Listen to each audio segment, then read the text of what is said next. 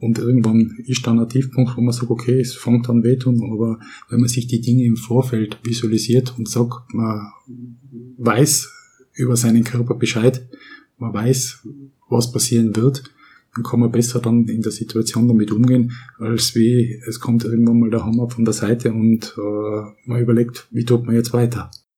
This is Sports Psych Radio.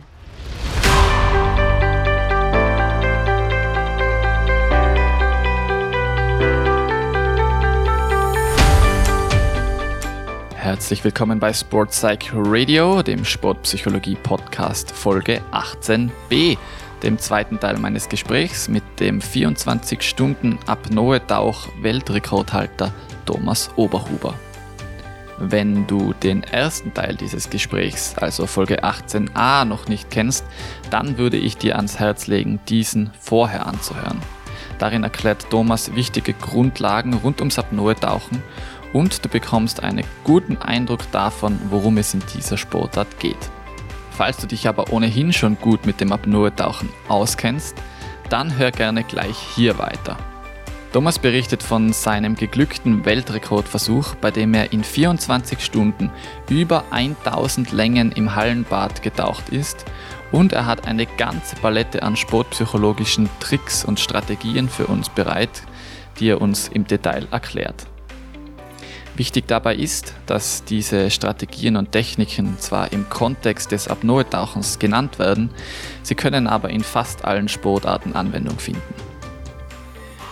Sportpsych Radio wird unterstützt von Wundersocks, dem Südtiroler Hersteller von hochwertigsten Sportsocken aus Merino-Wolle. Was ist besser, als nach dem Apnoe-Tauchen die kalten Füße mit flauschigen Wollsocken zu wärmen oder einen goldenen Herbsttag mit Merino-Wandersocken in den Bergen zu verbringen? Das gesamte Sortiment von Wundersocks findest du sowohl online auf wundersocks.com als auch offline in den Stores vor Ort in Tirol, Südtirol und auch in Deutschland. Ich bin dein Host Felix Bick, Sportwissenschaftler aus Innsbruck und ich wünsche gute Unterhaltung mit Sportpsych Radio und Thomas Oberhuber. Mich würde interessieren, du hast ja einen besonderen Wettkampf dir selber mal geschaffen, nämlich wo nur du angetreten bist. Du hast versucht, einen Weltrekord aufzustellen und hast das auch geschafft. Und wir werden uns jetzt gleich darüber unterhalten, wie das alles abgelaufen ist und was du da gemacht hast. Aber zuerst einmal würde mich interessieren, warum war es dir überhaupt wichtig, einen Weltrekord aufzustellen? Warum war es wichtig? Interessante, ein interessantes Thema, ja. Ich habe ein Jahr zuvor ja in Freiburg in Deutschland am 10. Mai 2018 äh, bereits beim Rekord teilgenommen, äh, der auch dann geglückt ist. Da waren wir zwölf Taucher, die ebenfalls gleiche Disziplin wie ich dann auch gemacht habe, 24 Stunden ohne Flossen getaucht sind und haben da in Summe 198 Kilometer getaucht. 198,25, um es genau zu sagen. Und äh, das hat mich da inspiriert, dass man sagt, okay, äh, wir haben das damals im Team gemacht, kann man sowas äh, nicht auch allein machen. Und ich habe mich dann auch mit äh, verschiedensten Leuten unterhalten, auch mit uns im Verein äh, haben wir uns unterhalten und haben gesagt, okay, im Team, das ist interessant, aber was bedeutet das, wenn jetzt zwölf Taucher 198,25 Kilometer tauchen, äh, das nächste Mal tauchen 20 Taucher äh, x Kilometer und das könnte man jetzt weiterspielen und weiterspielen. Und äh, ich habe mir dann da auch die Einzelleistungen äh, von diesen jeweiligen äh, Athleten angeschaut, wie was ja sonst auch äh, in dieser Apnoe-Szene bei normalen Wettkämpfen teilnehmen.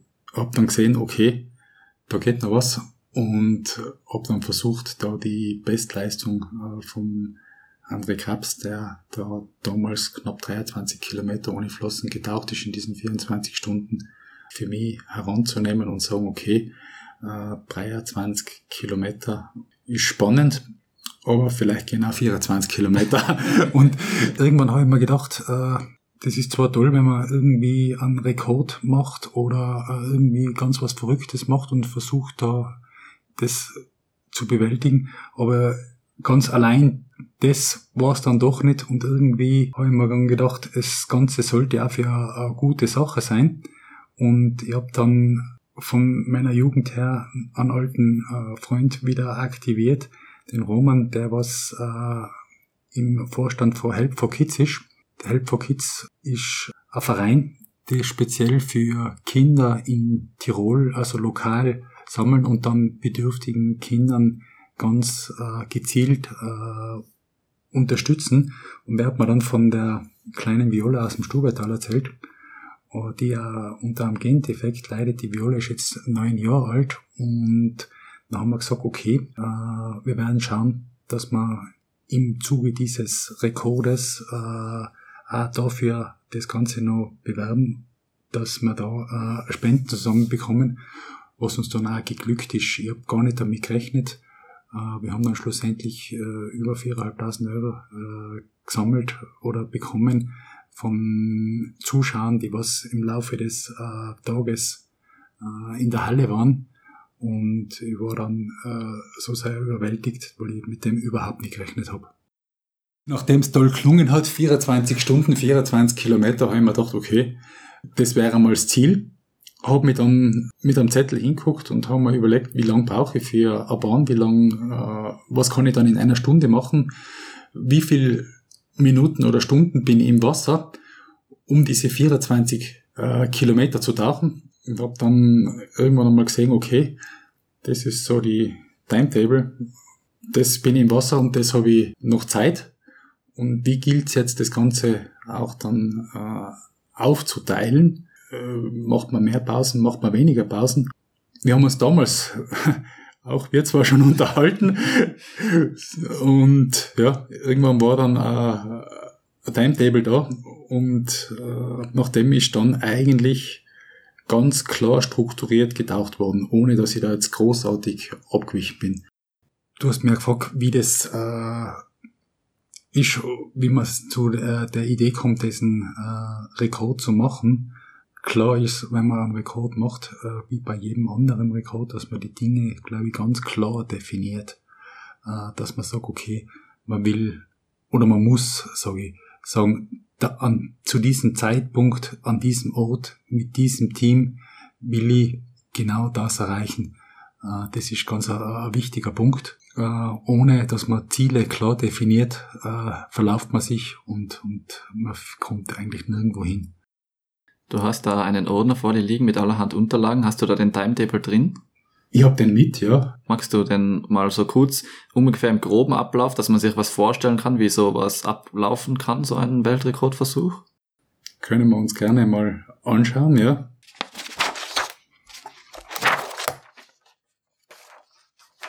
Also wir schauen auf einen Zettel, wo eine Tabelle drauf ist. Und das war jetzt der Plan, nachdem du getaucht bist, oder? Ganz genau. Das sind im Prinzip äh, acht Blöcke. Äh, ich habe den Versuch um 16 Uhr gestartet und habe dann meinen ersten Block, das waren zwei Stunden, und habe da geplant, auch in diesen äh, zwei Stunden äh, 120 Längen zu tauchen, äh, was mir auch geglückt ist, geht dann aus einer eigenen äh, Ergebnisliste hervor. Aber nach dem Timetable bin ich getaucht und habe eigentlich diese Vorgaben, was ich da drauf gehabt habe, so eingehalten, beziehungsweise ich habe da eigentlich immer ein paar Längen auch mehr getaucht. Äh, schlussendlich ist ja dann auch ein bisschen mehr rausgekommen als wie die 24 Kilometer. Aber wenn man sich jetzt die Blöcke anschaut, das war eben zuerst ein Zwei-Stunden-Block und dann eine halbe Stunde Pause. Und äh, dann der nächste Block sind dann eben wieder zwei Stunden und äh, dann wieder äh, eine Pause von einer halben Stunde und so hat sich das äh, fortgesetzt bis um zwei Uhr in der Früh. Dann war eine Nachtruhe, wo ich dann gesagt habe, okay, jetzt mache ich wirklich eine längere Pause und habe dann um sechs Uhr in der Früh wieder angefangen. Wenn wir jetzt so einen Block mal beispielsweise herausgreifen, du bist quasi dauerhaft im Pool gewesen, alleine auf einer für dich reservierten Bahn und dann hast du was gemacht? Im Prinzip ist das eigentlich ein, ein ganz ein monotones äh, Geschehen gewesen. ich bin abgetaucht, aber brauche für eine Länge, ich bin sie äh, langsam getaucht zwischen 35 und 40 Sekunden. äh, unter Wettkampfbedingungen, wenn ich jetzt sage, ich mache einen Maximalversuch, äh, wären es knapp unter 35 Sekunden. Äh, somit äh, habe ich mir Zeit lassen, um möglichst energiesparend das Ganze anzugehen. Bin dann aufgetaucht und habe äh, 15 bis 20 Sekunden Pause gemacht und bin zur nächsten vollen Minute äh, wieder abgetaucht, so dass für mich gewährleistet war, wenn ich jetzt äh, auf die Uhr schaue und zu jeder vollen Minute start, dass ich weiß, ich habe nach 60 äh, Minuten sicher meine 60 Längen getaucht. Habe allerdings auf, einer zweiten, auf einer zweiten Uhr, die was ich ebenfalls am Handgelenk gehabt habe, auf der anderen Seite äh, meine Längen mitgedreckt, um zu sehen, wie viel Längen ich tatsächlich äh, mehr mache und habe jetzt zum Beispiel in den ersten zwei Stunden auch mehr am Vorsprung herausgetaucht. Bin da äh, in der ersten Stunde statt die 60 bin ich 66 Längen zum Beispiel getaucht und in der zweiten Stunde bin ich äh, statt den 60 Längen 64 Längen getaucht. Ist jetzt nicht viel, aber in Summe hat es dann schlussendlich äh, doch was gebracht, dass die Gesamtlängen ein bisschen nach oben korrigieren habe können zu dem, was ich mir eigentlich ursprünglich vorgenommen habe. Ja, 26,35 Kilometer sind es dann geworden, wenn ich mir das richtig notiert habe. Und wenn ich mich nicht ganz verrechnet habe, sind das 1054 Längen, die du binnen 24 Stunden getaucht bist, jeweils jede einzelne Länge, ohne dazwischen Luft zu holen. Ähm, das ist sicherlich eine außergewöhnliche Leistung. Es ist ein Weltrekord geworden. Weißt du, ob der inzwischen noch einmal geknackt wurde? Der wurde inzwischen nicht mehr geknackt. Ich habe mich mit dem einen oder anderen unterhalten, die sich äh, über das Thema oder mit diesem Thema beschäftigt haben und gesagt haben, okay, gut, aber zu verrückt um sich äh, na zu verrückt, um sich äh, äh, um das nochmal nachzumachen in, in dieser Form, weil er dann doch sämtliches reguläre Wettkampfgeschehen äh, einmal für äh, das Monat davor oder oder oder länger und äh, das Monat danach eigentlich eingeschränkt ist, weil man, äh, sage ich mal, danach seinem Körper einfach mal eine Pause gönnen muss, weil einfach mal gar nichts mehr geht. Wie ist es dir so gegangen nach dem Weltrekord? Naja, ich habe nach 14 Tagen mir gedacht, so, jetzt gehe ich mal wieder gemütlich äh, laufen und habe dann festgestellt, upsla, das funktioniert noch nicht so ganz, wie also man das vorstellt. Zwei Wochen nach dem Weltrekord hast du noch nicht normal joggen können. Äh, ich habe es noch gut gespürt, ja. Okay. Also die körperliche Belastung von einer solchen, von einer solchen Aufgabe ist schon eine hohe. Richtig, ja. Also ich habe das erste Mal äh, schon um 11 Uhr am Abend schon äh, gemerkt, obsla, äh, ich spüre meinen Oberarm. Äh, das war dann schon ein, ein Thema im Kopf, dass ich mir überlegt habe, oha, wenn ich das jetzt äh, nach diesen wenigen Stunden schon merke, äh, wie geht es äh, bis am nächsten Tag wieder um 16 Uhr. Dinge verschieben sich. Äh, ich habe es im Vorfeld gewusst. Äh, meine größte Sorge, was jetzt körperlich äh, bedingt war, waren eigentlich meine Knie, die ich zum Glück erst am zweiten Tag so um 11 Uhr gespürt habe, am Vormittag. Bis dorthin ist das relativ gut gegangen. Insofern äh, stellt man sich auf diese Themen ein, man weiß ganz genau, wann, wo es schmerzen wird und wenn man es im Vorfeld weiß und man sich diese Dinge, wie auch beim anderen Wettkampf äh, im Vorfeld äh, genau überlegt und, und bereits weiß, dann kann man sich darauf einstellen und visualisieren und man weiß ganz genau, okay, das ist, sein, das ist der Körper und das ist eine normale Funktion, das muss wehtun nach irgendeiner äh, Zeit oder nach so viel Tempos und dann ist das eine ganz andere Herangehensweise, als äh, wenn man jetzt dadurch überrascht wird. Es war ja auch ein Sportarzt dabei, der dich da ein bisschen gemonitort hat. Ein Taucharzt aus Innsbruck. Und ähm, mich würde mal interessieren, was hat der eigentlich für Untersuchungen an dir vorgenommen und was wäre gewesen oder hätte es zum Beispiel gewisse Schwellenwerte gegeben, ab denen dein Versuch abgebrochen werden hätte müssen? Ja, richtig, ja, ganz genau. Der Dr. Frank Hartig äh, hat mich im Vorfeld auch bei diesem äh, Versuch unterstützt. Wir sind, gleich wie wir zwar zusammengesetzt sind, äh, zwei, dreimal zusammengesetzt und haben das Ganze besprochen, äh, haben auch äh, von, über die Taktik geredet, äh, wie das Ganze angehen könnte und haben dann eigentlich jede dieser Pausen, diese 30-minütigen Pausen genützt, um mich zu checken. Wir haben in diesen 30 Minuten 10 Minuten äh, verwendet, um Blutwerte, äh, Lungenfunktion, Körpertemperatur oder auch Gehirnfunktion zu testen. Und rückwirkend betrachtet äh, waren diese Werte eigentlich immer so gut. Er hat mir im Vorfeld auch gesagt, er wird mir jetzt nicht nach jedem Check sagen, äh, genau welche Blutwerte jetzt erhöht oder, oder zu gering sind. Er wird mir nur dann etwas sagen, wenn das Ganze aus dem Ruder läuft, damit ich da nicht nervös wäre. Er hat mir dann wohl in der Früh um zwei Uhr gesagt, äh, nach dem letzten Tauchgang, hoppla, jetzt ist äh, was passiert, jetzt habe ich die Nacht Zeit, um mich da wieder zu regenerieren.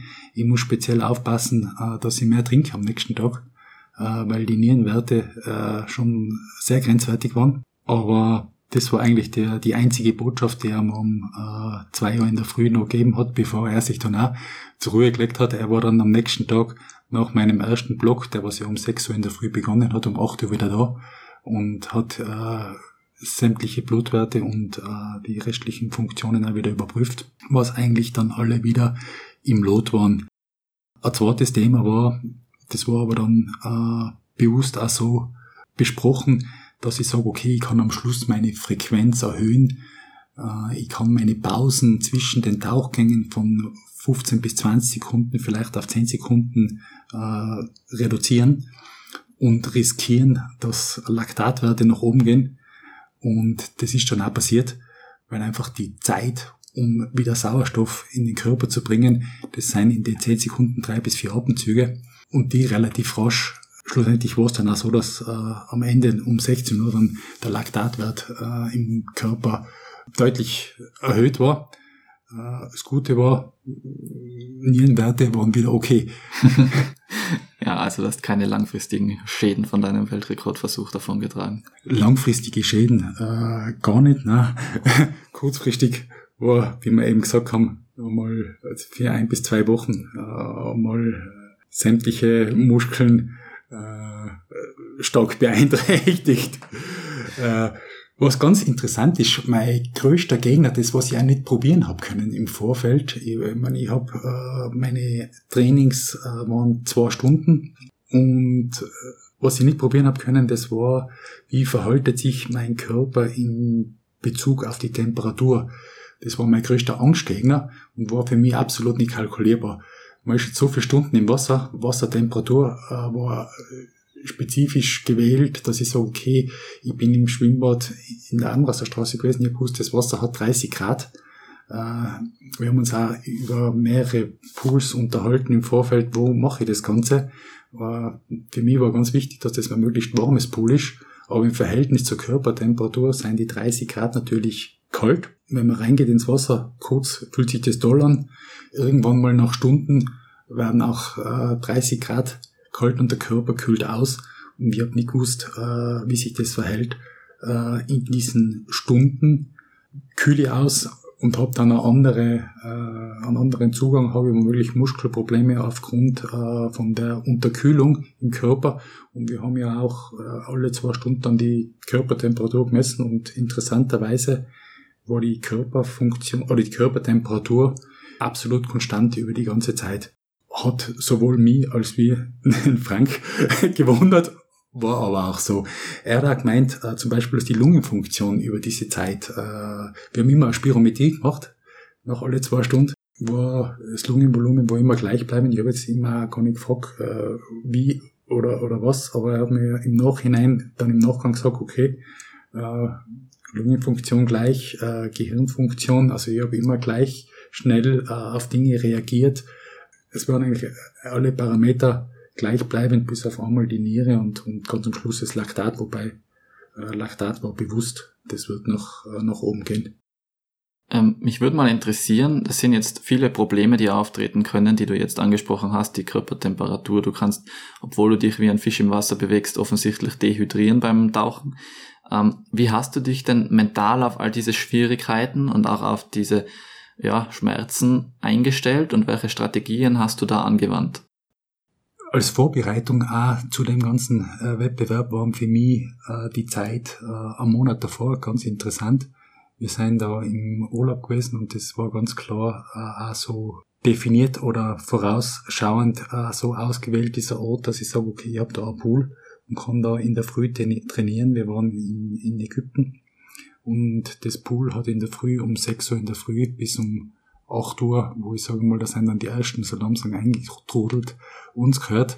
Ich habe mir da die 25 Meter äh, vorbereitet und habe da meine zwei Stunden meine Länge gemacht. Und das war so mein täglicher Ablauf in der Früh, damit ich sehe, wie sich das äh, anfühlt, wenn ich das Tage hintereinander mache. Und war dann die restliche Tag, den restlichen Tag am, am Riff und äh, beim Freitauchen. Und am Abend bin ich dann ergänzend, wo ich jetzt sage, es ist eigentlich kontraproduktiv, äh, dann für den Wettbewerb selber, aber fürs Training bin ich täglich noch eine Runde laufen gewesen, eine Stunde. Und das war so mein, mein Trainingsplan. Das haben wir äh, die Woche lang äh, so durchgezogen oder zehn Tage. Und das war schon ein wichtiger Part äh, von der ganzen Vorbereitung. Eines der Hauptthemen äh, für mich, wie ich mich auch beim normalen Wettkampf vorbereite, äh, ist für mich immer wieder die Visualisierung, dass ich sage, okay, ich habe gewusst, auf was auf mich zukommt und habe mir auch dann vorgestellt, wie das Ganze ablaufen wird mit diesen Höhen und Tiefen und irgendwann ist dann ein Tiefpunkt, wo man sagt, okay, es fängt an wehtun, aber wenn man sich die Dinge im Vorfeld visualisiert und sagt, man weiß über seinen Körper Bescheid, man weiß, was passieren wird, dann kann man besser dann in der Situation damit umgehen, als wie es kommt irgendwann mal der Hammer von der Seite und äh, man überlegt, wie tut man jetzt weiter. Also du hast die schwierigen Phasen dir auch schon relativ intensiv vorher vorgestellt. Ganz genau, ja. Man kann dann schon auch in diesen Pausen äh, gewisse Dinge wieder, ich sag's ganz banal, wegatmen. Mit der Atmung kann man sehr viel bewirken. Äh, wie auch beim normalen Wettkampf, wo ich sage, ich tu mit der Atmung mich äh, vorbereiten. Äh, auch die letzten Minuten vor einem Tauchgang bei einem normalen Wettkampf äh, ist die Atmung ganz ein wichtiges Thema, aber auch jetzt bei diesem Rekordversuch dass man sagt, okay, man nutzt diese Zeit, um ganz bewusst äh, Beatmung einzusetzen, um zum einen vernünftige Sauerstoffsättigung im Blut wiederherzustellen und zum anderen, um auch dann den Puls wieder zu senken. Generell bei der Wettkampf, äh, beim Wettkampftraining geht es auch darum, dass man sagt, okay, äh, man geht einmal aus seiner Komfortzone heraus, dass wenn ich sage, okay, ich mache immer meine 25 Meter oder ich mache immer meine 50 oder immer meine 75 Meter oder wie weit auch immer ich tauche, äh, man weiß ganz genau, der Körper was. Äh, da ist das der Beckenrand und da tauche ich auf. Da ist, wenn ich sage, ich will irgendwann einmal weiter tauchen, dann muss ich auch irgendwann einmal umdrehen. Und das Wichtigste ist, damit ich sage, ich mache statt dem 25. Meter, wo das Becken fertig ist, oder statt dem 50. ich mache halt den 51. oder 52. Meter. Weil wenn man sich dann schon mal abgestoßen hat, dann ist dann einfach nur ein Tempo dran zu hängen. Die größte Hürde ist, wenn man schon äh, einen Atemreiz hat, dass man dann sagt, okay, man dreht dann um. Und das ist, äh, glaube ich, ganz was Wichtiges, dass man sagt, okay, man geht den kleinen X drüber und macht die Wende und dann kann man sagen, okay, äh, nach der Wende äh, schaue ich mir die nächsten 25 Meter an. Das ist in vielen Sportarten auch vielleicht so, dass man sagt, okay, man teilt das Ganze auf und sagt nicht, okay, ich tauche jetzt am Stück äh, 125 Meter ohne Flossen, sondern ich sage, ich tauche 25 Meter, 25 Meter, 25 Meter, bis die 125 Meter erreicht habe, weil äh, die Vorstellung ist eine andere, als wenn ich sage, ich mache immer Parts und, und setze die dann zu einem Ganzen zusammen. Ich stelle mir ja vor, dass das mit der Zeit schon relativ langweilig wird, wenn man 24 Stunden lang da immer nur die gleiche Länge taucht. Wie bist du eigentlich mit der Langeweile umgegangen oder war das überhaupt kein Thema? War eigentlich relativ wenig Thema, äh, weil ich sag, ich fokussiere mich dann schon so, dass ich sag, ich mache meine Tempo ganz bewusst, äh, ob das die Arm- oder Beinführung ist, ob das die drei Atemzüge zwischen diesen Tauchgängen sind, äh, so dass ich sage, ich bin eigentlich mit mir selbst so sehr beschäftigt, dass ich relativ wenig Zeit zum Nachdenken habe. Mir wurde dann schon äh, von meinem Team, wir waren ein Team von, von 20 Personen, äh, schon auch gesagt, äh, ich soll mich auf das konzentrieren, was ich zum tun habe und nicht über andere Dinge nachdenken, weil mir dann äh, schon auch eingefallen ist, irgendwann einmal um äh, neun oder zehn Uhr am Abend, wo es mir eigentlich relativ gut gegangen ist und ich gesagt habe, ich muss äh, mein Ding da runtertauchen, dass man sich dann überlegt, obla, ist wohl für mein Team, die was dann äh, in Etappen essen gehen, ist da wohl ein Essen äh, entsprechend bestellt worden, weil ich weiß ja ganz genau, ich habe ausgemacht, bis um 10 Uhr dürfen wir äh, bei dem Restaurant was bestellen und der liefert uns die Pizzen für das ganze Team, äh, dass das dann nicht vergessen wird, dass jemand durchgeht und das checkt mit Schiedsrichter, mit, mit Helfern, dass die alle äh, versorgt sind. Äh, und irgendwann hat mir dann äh, einer von meiner Teamkollegen, äh, der Manni, sowie die Frau, die Moni, mir gesagt, du, du bist fürs Tauchen verantwortlich, wir sind für den Rest verantwortlich. Wir verhungern schon nicht.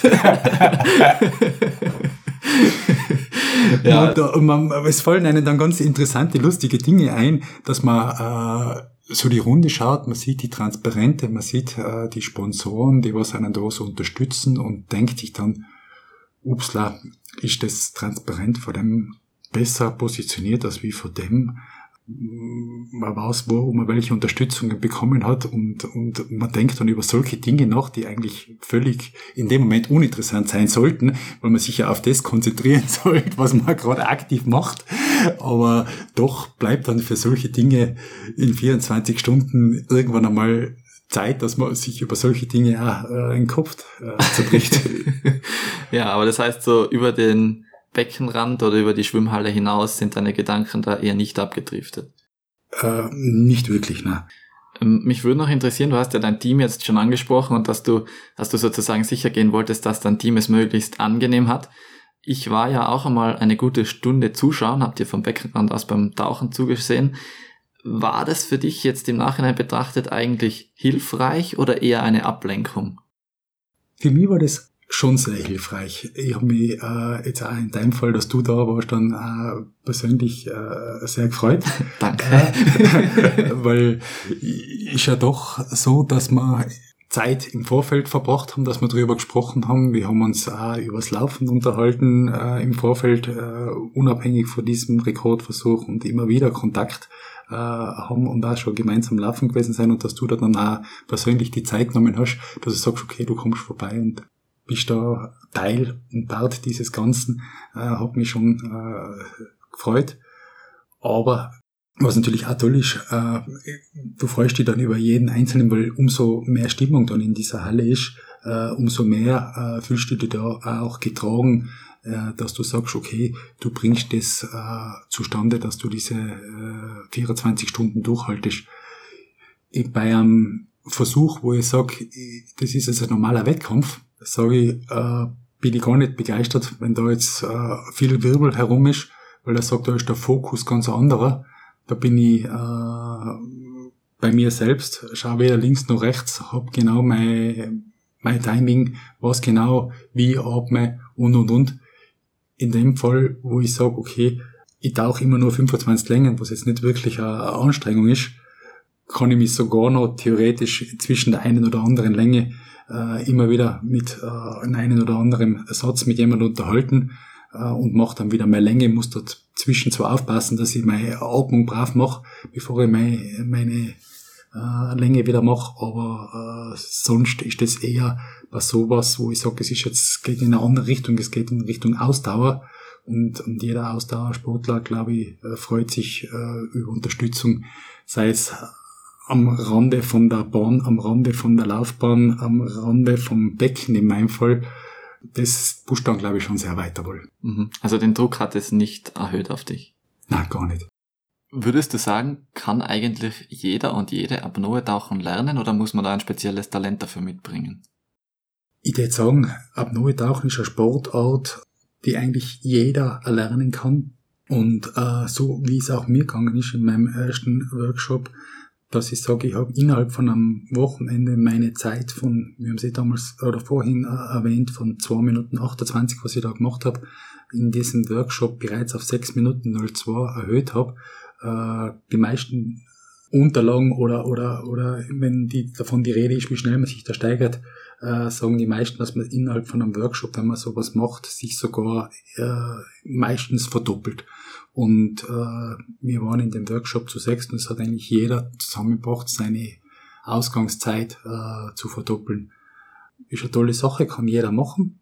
Ganz egal unter welchem, mit welchem Motor, dass man sagt, okay, geht's ums Riff, geht's um Fische schauen, geht's ums Sperrfischen oder geht's um einen, um einen Wettbewerb, wo ich sage, okay, da muss man dann vielleicht auch mehr Zeit investieren, wenn man bei Wettbewerben mitmachen will und wenn man da vorbereitet sein will, aber um das geht's ja gar nicht. Es geht ja darum, dass man sagt, man fühlt sich wohl unter Wasser und man kann einfach ganz bewusst äh, entspannen. Und diese Entspannung mit, dieser, mit diesen Entspannungstechniken, äh, die helfen einem ja auch im ganzen Leben, im Alltag weiter. Wenn man sagt, man hat eine stressige Situation hat, man weiß ganz genau, ich habe jetzt äh, Entspannungstechniken gelernt oder Atemtechniken gelernt, mit denen ich mich wieder äh, meinen Körper nach unten fahren kann, meinen Puls nach unten fahren kann, mein Sauerstoffsetting nach oben bringen, dann kann ich auch in einem schwierigen Gespräch, sei es beruflich oder, oder privat oder wie auch immer, äh, mit diesen Techniken arbeiten und mein Gegenüber merkt vielleicht gar nicht, dass ich jetzt gestresst bin, weil ich die entsprechenden Instrumente dazu habe, dass ich sage, okay, ich kann meinen Körper entsprechend auch kontrollieren. Und für das ist das Apnoe-Tauchen, sage ich mal, ganz eine tolle Sportart, dass man seinen Körper kennenlernt und auch zu verstehen weiß, damit umzugehen. Also auch für alle, die demnächst ein Bewerbungsgespräch haben, vielleicht davor noch Apnoe tauchen, einen Workshop machen und dann kann man ganz entspannt in die Prüfungssituation oder in die relevante Situation starten. Du sagst, äh, du bist entspannt unter Wasser? Richtig, ja. Wenn du sechseinhalb Minuten die Luft anhältst, wie viele Minuten davon sind entspannt und angenehm? Äh, bei meinem äh, besten Versuch, wo ich glaube, äh, oder bei Versuchen, wo ich sage, das geht über sechs Minuten, so, äh, formuliere ich so, äh, sein drei bis vier Minuten äh, sicher entspannt. Mir ist sogar einmal passiert, dass ich eingeschlafen bin und nach vier Minuten hat's mich gerissen, denkt man, Opsla, du bist beim Tauchen, äh, weil man versucht dann natürlich mit verschiedensten äh, Methoden äh, nach unten zu fahren. Sei es, dass man äh, Dinge visualisiert, sei es, dass man sich auf Geräusche äh, fokussiert, dass man äh, sich auf seinen Körper fokussiert, dass man sagt, ja, wie entspanne ich, ich stelle mir meinen Körper zum Beispiel bildlich äh, schwarz vor und äh, tu dann mich damit beschäftigen, dass ich den Stück für Stück äh, in ein leuchtendes Gelb einfärb und sage, okay, meine linke Hand ich entspanne sie, okay, sie ist jetzt entspannt, okay, sie ist jetzt gelb, sie ist jetzt entspannt. Mhm. Gehe dann weiter zum nächsten Körperteil, zum nächsten Körperteil und das mache ich dann so, dass ich sage, irgendwann einmal bin ich schon so lang bei meinem Tauchgang und bin dann so entspannt, dass ich auf die Zeit vergiss. Wenn man jetzt beim Tauchen auf die Uhr schaut, äh, wird man verzweifeln und wird nach einer halben Minute auftauchen. Äh, das wird nicht funktionieren andere Methode ist, dass man sagt, okay, äh, man versucht, sich was Schönes vorzustellen. Äh, man hat irgendwelche Abläufe, man macht einen Spaziergang, der man sich visualisiert. Äh, das Lustigste, was ich in der Richtung gehört habe, war mal ein Motorradfahrer, der auch am Ring fährt. Und ich habe das allerdings dann erst im Nachhinein erfahren oder mitbekommen, warum der immer nach genau der gleichen Zeit auftaucht. Ja, der ist sein, seinen Ring gefahren und hat genau gewusst, wie viele Sekunden er braucht bis zum Schalten, wie viele Sekunden er in der Kurve ist, wie viele Sekunden äh, der nächste Vorgang in, auf seinem Ring äh, mit seinem Motorrad in welcher Situation braucht. Und äh, ist immer die gleiche Strecke gefahren und immer da, äh, wo er dann ausgerutscht ist, ins Schotterbett raus, da ist er aufgetaucht und irgendwann frage ich mich, warum tauchst du immer nach dreieinhalb Minuten auf? und, und dann, ja, äh, klar, eingangs, ja, gibt diese, diese, diese Methode. Er hat sich diesen, für diese Methode äh, entschieden, dass er sich an, an irgendetwas äh, orientiert, was er aus seinem Alltag kennt. und ist dann immer zur gleichen Zeit aufgetaucht. Ganz ein anderer Zugang ist, man denkt oder man hört äh, auf die Geräusche im Pool.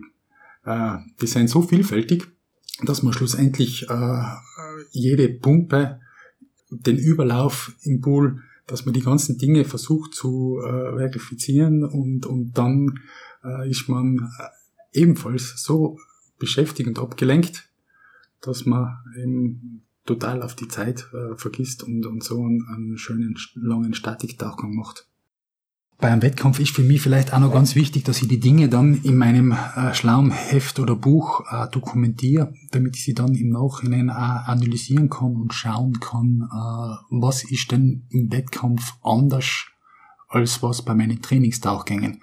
Sei es äh, die Tagesverfassung, wo ich sage, ja klar, beim schlechten Tag funktioniert nicht das gleiche wie beim guten Tag, aber äh, ich will die Dinge im Nachhinein äh, kontrollieren können und auswerten können. Und ich glaube, das ist ganz wichtig, dass man sich die Dinge dann auch äh, gut äh, somit dokumentiert. Was da ganz toll ist, wenn man dann anfängt zu äh, Dinge zu variieren, dass man dann halt vergleichen kann, ich habe jetzt ein anderes Timing gemacht, gerade bei uns, wo ich sage, okay, wie mache ich meine Eintauchgänge? Beim Tieftauchen haben wir es äh, drüber gesprochen, ich mache zwischen den Tauchgängen, ich mache zwei Eintauchtauchgänge, mache dazwischen äh, vielleicht sieben Minuten Pause und mache dann zehn Minuten Tauchpause bis zu meinem Official Top, bis zu meinem offiziellen Tauchgang. Und wenn ich jetzt sage, okay, ich tu die Dinge dokumentieren und äh, sehe, äh, was bringt's, wenn ich längere Pausen dazwischen mache, was bringt's, äh, wenn ich tiefere Tauchgänge mache, äh, ist mehr anstrengend oder bringt's mich weiter? Äh, kann ich die Dinge auch so eins zu eins übernehmen oder muss ich beim Wettkampf sagen, okay, ich muss da einen, einen, einen Schritt zurückgehen. Nicht? Interessanterweise bei den Tieftauchbewerben ist es so, dass ich sage, okay, das geht eins zu eins. Das, was ich im Training mache, kann ich dann auch im, im Wettkampf machen, beziehungsweise gehe sogar weiter, dass ich sage, okay, ich mache den tiefen Tauchgang um die ein, zwei Meter dann tiefer, im Training vielleicht gar nicht, sondern behalte mir den Tauchgang für einen Wettbewerb auf. Bei der Statik ist anders. Da mache ich meine äh, längst, meine Tauchgänge, äh, wie mein Personal Best in der Statik sind die 6 Minuten 49. Die habe ich im Training gemacht und bin beim Wettkampf auf einmal äh, knapp 6 Minuten gekommen. Das waren dann 5,59, wo ich sage, okay, das, äh, ich habe die 6 Minuten im Wettkampf gar nicht erreicht, weil ich im Wettkampf bei der Statik nicht so entspannen kann, als wie im Training. Also da muss man klar differenzieren und da ist eine tolle Dokumentation dann, sage ich mal, sehr hilfreich. Also eigentlich Sportpsychologie von vorne bis hinten, jede einzelne Sekunde, genau das, was wir in der Sportpsychologie von Tag für Tag versuchen, den Athletinnen und Athleten zu vermitteln. Mich freut es auch besonders, dass ich jetzt bei dir da auch, äh, wo bis jetzt ja eigentlich ausschließlich du äh, Psychologen, Sportpsychologen im Speziellen eingeladen hast oder Leute aus dem Spitzensport äh, mit einem psychologischen Hintergrund oder mit einer Psychologie-Ausbildung. Äh, und äh, ich bin jetzt der Erste, der da, glaube ich, bei dir sitzt, aus dem äh, Breiten- und Hobbysport. Äh, und das macht für mich jetzt äh, ganz interessant, dass ich da bei dir hab sein dürfen. Also ein Weltrekordhalter der seinen Sport als Hobbysport bezeichnet?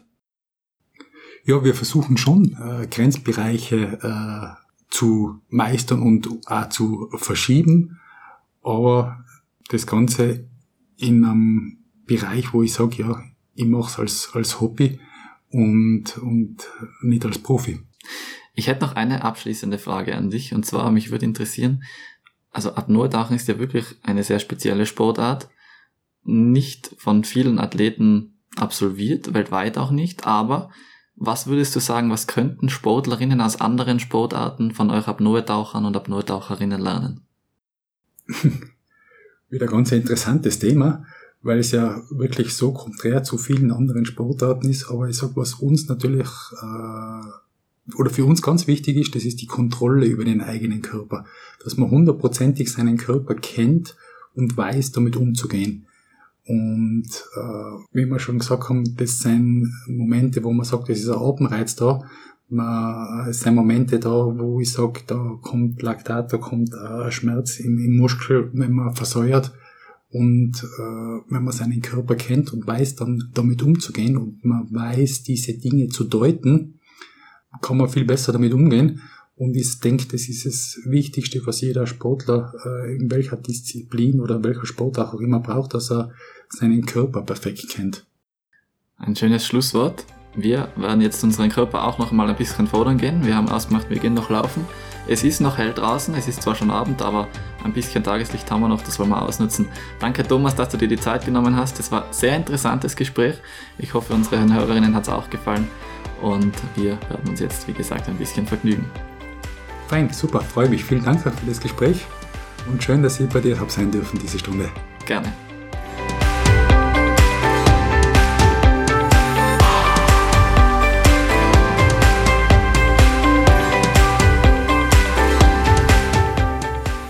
Bald gibt es 20 Folgen von Sportsex Radio und ich kann mich dabei bisher an keine Sportart erinnern, in der derart viele mentale Strategien auf einmal angewendet werden. Dabei ist Apnoe-Tauchen wohl auch eine der primitivsten Sportarten, die wir hier besprochen haben. Einfach Pause vom Atmen machen, umdrehen und nicht mehr bewegen. Der Winter steht vor der Tür und daher startet Sportsack Radio ab der nächsten Folge eine Wintersport-Spezialserie mit hochkarätigen Gästen. Freue dich unter anderem auf eine ehemalige Ski-Weltcup-Teilnehmerin, eine Biathlon-Weltcup-Teilnehmerin, eine Ski-Freeride-Weltmeisterin und viele weitere spannende Gäste. Mit der Unterstützung von Wundersocks erscheint Sportsex Radio auch weiterhin jeden zweiten Donnerstag um 6 Uhr. Also bis zum nächsten Mal und denkt daran, jeder körperlichen Leistung geht eine psychische Leistung voraus.